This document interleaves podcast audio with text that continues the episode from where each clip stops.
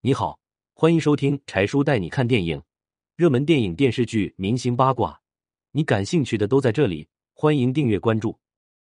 王学兵和孙宁结婚，开销由孙宁承担，份子钱却被王学兵家人拿走。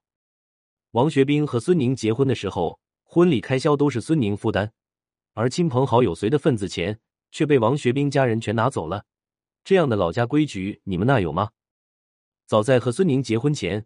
王学兵的母亲就给他出心眼，说以后离婚，夫妻共同财产要分割，感情的事谁也说不准，不如趁现在把财产过户到家人名下。王学兵觉得言之有理，在结婚前把财产都过户给了家人，以至于到了结婚的日子，他连一分钱都拿不出来，婚礼开销、房子首付都是孙宁自己出的。结婚的时候，人们随的份子钱不少，但婚礼刚结束，王学兵就把这些钱给了妈妈。说让老人打理，以后再拿回来，还说他家的规矩就是这样的。后来王学兵在外面鬼混，两人最终离婚。王学兵选择净身出户，但是当年花的钱，包括婚礼的份子钱，孙宁是一分钱都拿不到了。俗话说，人在做天在看，对别人不好，未来的人生肯定也不顺畅。